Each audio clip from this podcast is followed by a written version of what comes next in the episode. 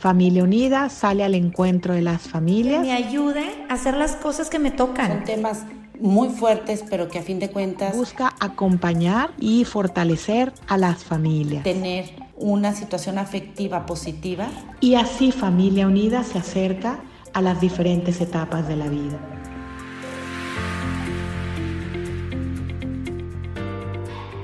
Hola a todos, es un gusto estar con ustedes nuevamente en este espacio de crecimiento, de reflexión, de formación humana y sobre todo de formación personalizadora y personalizante. Un gusto acompañarte en este espacio de acompañándote en tu vida de familia unida. Agradezco la invitación.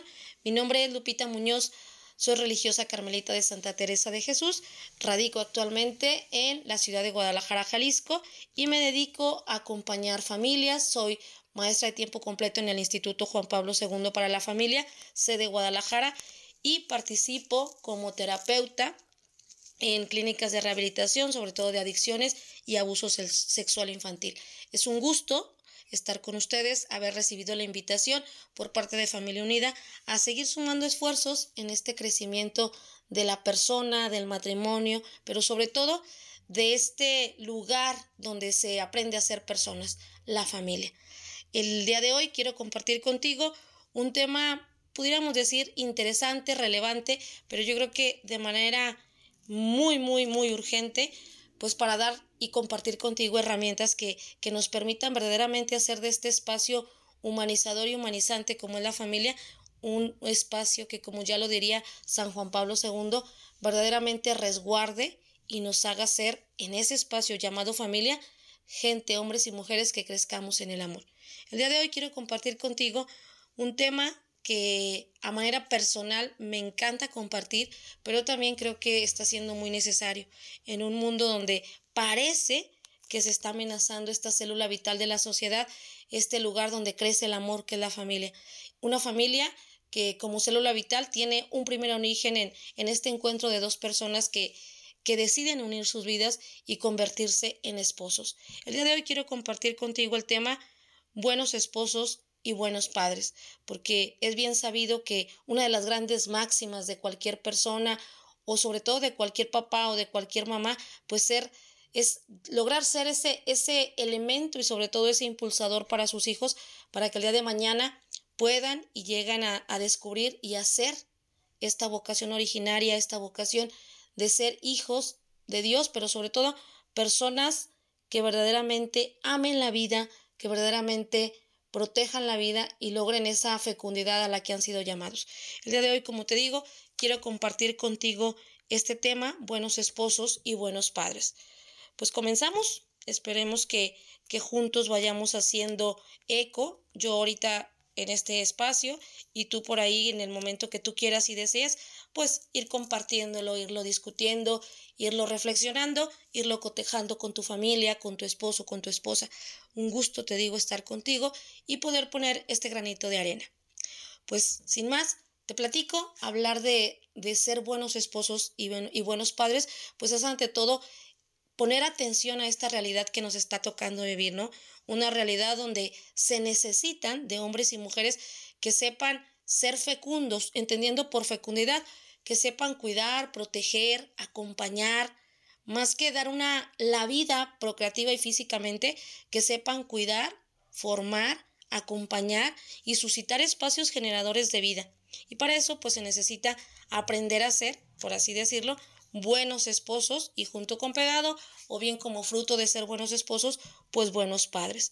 Entrando, por así decirlo, en un concepto que, que el magisterio de la iglesia ha, llamado la reciprocidad.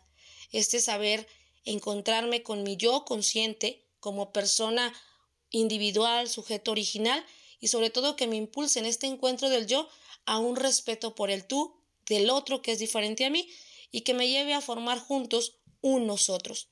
Con esto comienzo, te digo, vamos a hablar de, de algunas herramientas, consejos, ¿por qué no decirlo así? Que a las personas que ya viven en esa dinámica de esposos y de padres, pues les renueve y les ayude a enriquecer esta dinámica. Hoy más que nunca se necesitan, como te digo, personas que se comprometan con la dinámica de ser esposos, de ser padres, pero con un grado de conciencia de cuidado y sobre todo de ser seres hombres y mujeres fecundos. Hoy, hoy es necesario pues comprometernos con eso, pero lo malo es que a veces, aunque existe el querer, querer, querer hacerlo, pues a veces no se tienen como estas pautas. Pues bien, hoy te quiero compartir algunas herramientas que nos ayuden y que ayuden a ser estos buenos esposos y buenos padres. Edith Stein, una mujer que vivió en el 1891 y murió en el 1942, ella como filósofa, pedagoga, teóloga y, por qué no decirlo así, una gran mujer que estuvo muy inserta en la realidad de su tiempo. Ella decía que hoy más que nunca se necesita aprender el arte de educar. Más aún, el arte de ser personas que constantemente tengan un deseo y un propósito de ser mejores. Porque si yo comienzo a ser la mejor versión de mí, esto se verá reflejado en la mejor versión para acompañar a otros y en mi dinámica de acompañamiento, en este caso de ser esposo y de ser padre.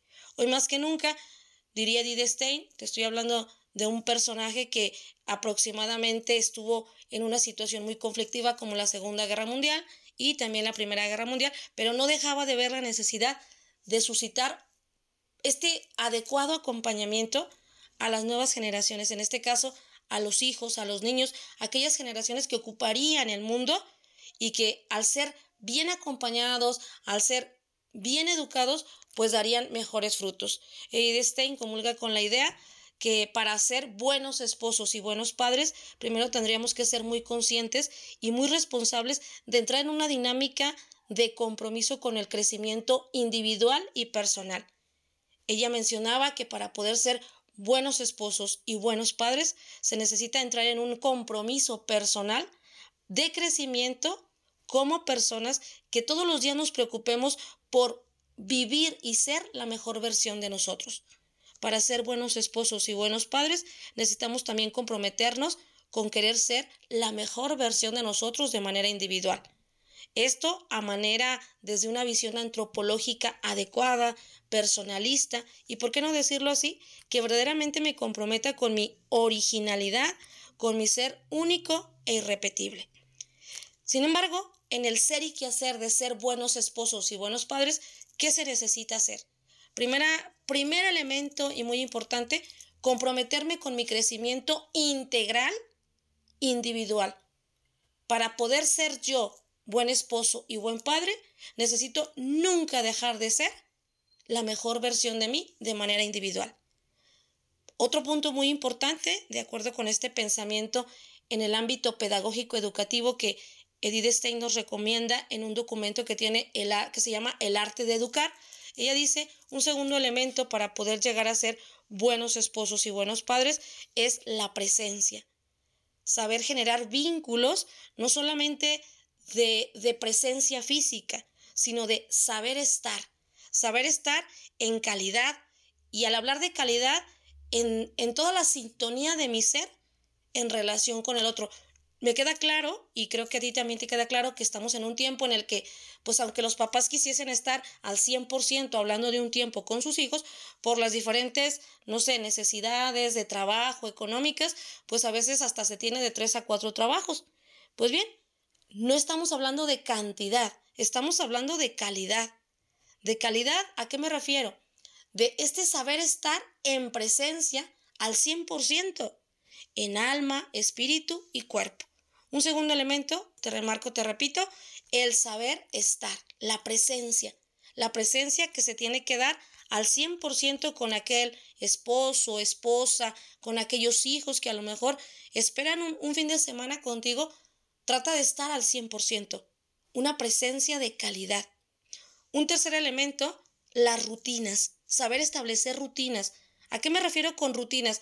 Saber establecer tiempos, momentos concretos, actividades concretas que me permitan incluso poner orden a esta relacionalidad, poner orden a este saberme dar para también aprender a poner límites.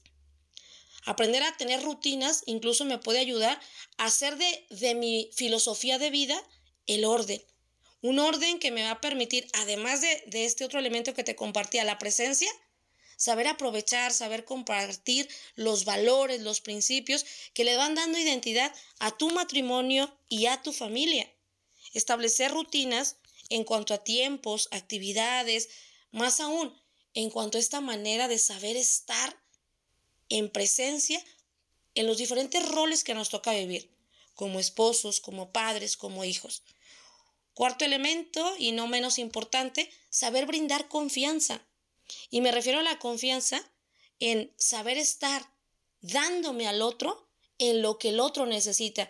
La mejor manera de generar confianza en las relaciones humanas, ya sea de padres o de esposos, es sabiendo escuchar la necesidad del otro, sin suposiciones, sin interpretaciones o sin ideas de el otro puede necesitar, no, estate atento, genera confianza, porque el corazón que crece en la confianza verdaderamente se humaniza. Quinto elemento, enseñar con el ejemplo. Creo que para poder ser estos buenos padres, buenos esposos, se necesita también aprender a mostrarnos como personas que, que, buscan ser la mejor versión de sí mismos. Y esto se hace y se suscita en los demás a través de enseñar con el ejemplo. Yo te invito a ti a que con estos puntos, además de, de ser y buscar ser un buen esposo y un buen padre, logres ser este elemento clave para transformar no solo a las familias, sino a la sociedad. Ser buenos esposos, ser buenos padres, nos hará suscitar y formar buenos ciudadanos.